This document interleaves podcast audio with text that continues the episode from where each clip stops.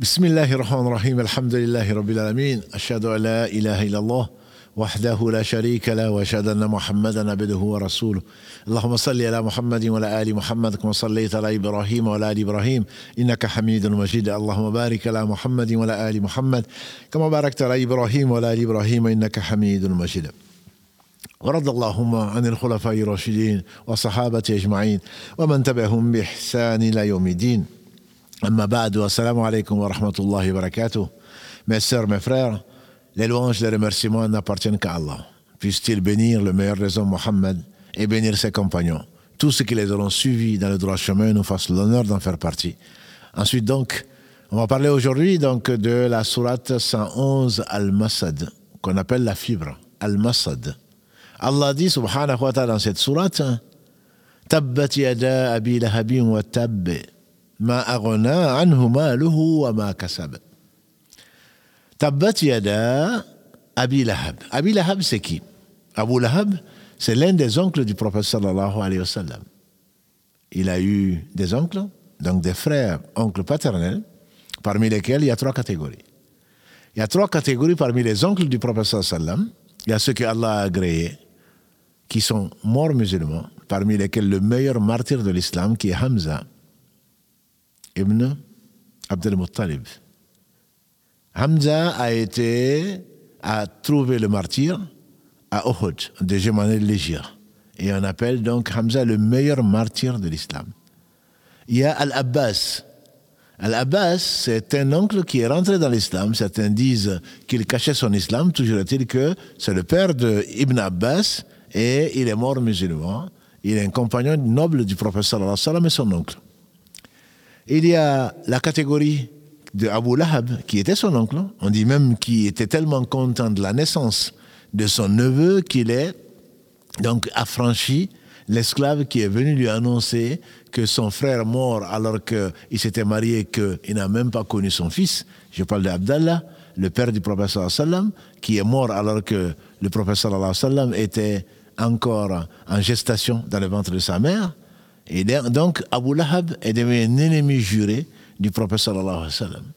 Et il y a un de ses oncles, donc qui est Abu Talib, qui est le père de Ali, qui n'a pas, qui est mort, mécréant, qui est mort non croyant, mais qu'il a toujours soutenu, parce qu'il croyait en sa mission, mais par orgueil, il n'a pas accepté de donc attester que Allah c'est le mérite l'adoration, que Mohammed était son messager, alors qu'il était convaincu que Mohammed était le messager d'Allah, mais il n'a pas prononcé.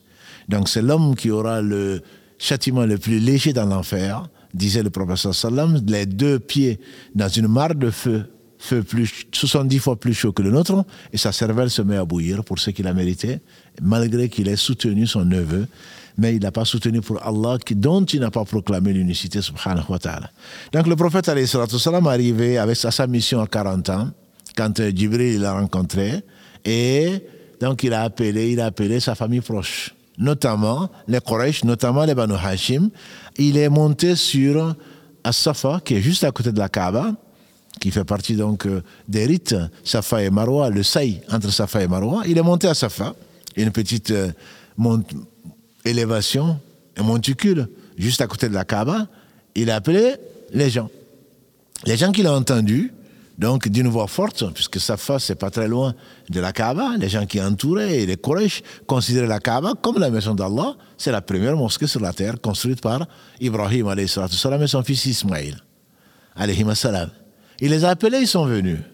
Et donc, du haut, de la, du, haut du monticule, il a dit, si je vous disais qu'il y avait une armée qui était derrière ce monticule et qui allait vous envahir, est-ce que vous allez me croire? Ils ont dit, mais bien sûr, tu n'as jamais menti.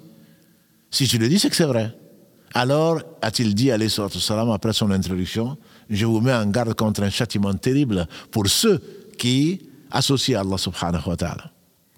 Et on dit que c'est cela que son oncle Abu Lahab a dit Tabbat yadak, que tes mains périssent. Tabbat yadak, que tes mains périssent et le prophète sallam triste et les gens sont dispersés donc. sont dispersés de, ce rassemblement. Le rassemblement prit fin parce que son oncle lui-même n'était pas d'accord avec lui. On dit d'ailleurs que c'est lui qui le poursuivait quand il a appelé les gens à la Mecque à différentes foires, jusqu'à ce qu'Allah lui ait ouvert le, les portes de Médine, de Yathrib. Et chaque fois que le prophète sallam appelait les gens, il le poursuivait en disant Ne l'écoutez pas, c'est mon, mon neveu. S'il disait vrai, je l'aurais suivi. Et donc les gens, voyant qu'il y avait des divergences dans la famille, et donc ne s'écartaient, n'ont pas accepté sa mission jusqu'à ce qu'Allah ait ouvert le cœur donc des, de six euh, arabes venant de Yathrib, de la tribu, donc comme vous le savez, des Khazraj. Ce sont les six qu'il a rencontrés à Aqaba, à côté de Mina. Donc Allah, subhanahu wa ta'ala, était triste, les gens sont partis. Il n'a même pas pu faire parvenir son message. Et c'est Allah qui a répondu. Et j'atteste qu'il est le seul digne d'adoration. Et c'est lui qui a dit, je, déclare la guerre à celui qui se fait l'ennemi de l'un de mes alliés, qui est plus allié, qui est allié plus proche d'Allah subhanahu wa ta'ala, plus que Muhammad sallallahu alayhi wa. Son oncle l'a insulté, son oncle l'a maudit, qui était même périsse. Alors Allah a révélé cette sourate. Le prophète n'a même pas eu besoin de répondre. C'est Allah qui a répondu du dessus de cette cieux. Il a envoyé l'ange Gabriel pour révéler cette sourate. Tabbat yada abi wa tab, qui est les mains d'Abu Lahab, l'oncle du prophète sallam périsse, ainsi que lui-même. Ma anhu wa ma. C'est bien et ce qu'il a ramassé ne lui serviront à rien. Dans une version, si on dit ma le ma de la négation. Mais en arabe, le ma peut également signifier l'interrogation. Ma. À quoi lui ont servi? La réponse est connue, bien sûr. À quoi lui, lui serviront? C'est bien, et ce qu'il a amassé? Le sens reste le même. Ne lui serviront à rien, c'est ça la réponse. Sayasla naran il tombera dans un feu aux flammes. Sayasla naran Wa quant à Umm Jamil, son épouse, al-hatab, elle qui porte des, des, des fagots, on disait qu'elle avait une corde de fibres qui lui, permet, qui lui servait de ramasser du bois pour mettre, et des épines pour mettre devant la maison du professeur. Et donc cette sourate, elle est mécoise forcément, et elle annonçait ce qui est déjà aujourd'hui, puisque Allah dit naran, le passé, le futur et le présent sont pour lui déjà faits, donc il sait tout puisque c'est lui qui a tout créé, il dit il va tomber en enfer, donc un enfer de flammes. Et les spécialistes disent si seulement il voulait juste dénier, il voulait juste faire mentir le professeur ce qui, est, ce qui impossible, puisqu'il n'a jamais menti, ni avant la relation, ni avant la révélation, et encore moins après la révélation. Il aurait pu dire non, mais de façade. Il aurait pu faire semblant en disant moi je suis croyant. Non il n'a jamais pu dire effectivement il est en enfer comme Allah le lui a annoncé avant même sa mort. Et il est en enfer, puisque l'enfer existe, ça a été déjà créé, et le paradis existe, ça a été déjà créé, qu'Allah nous compte parmi les gens du paradis.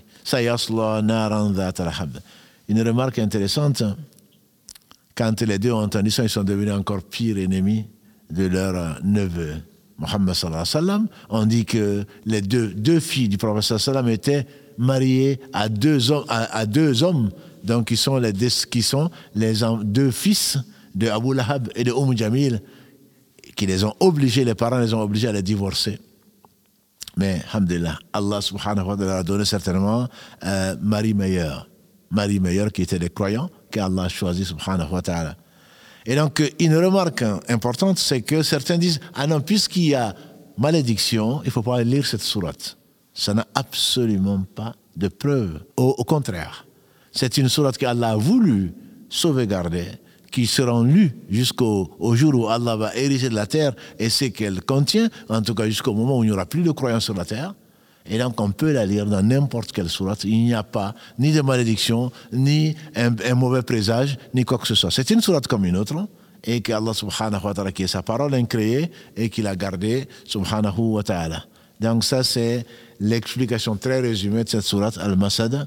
Qu'Allah bénisse Mohammed, sa famille, ses compagnons et tous ceux qui les auront suivis dans le droit chemin et nous fassent l'honneur d'en faire partie. Subhanakallahumma bihamdika. Ashhadu an la ilaha illa anta. Wa atubu Wassalamu alaikum wa rahmatullahi wa barakatuh.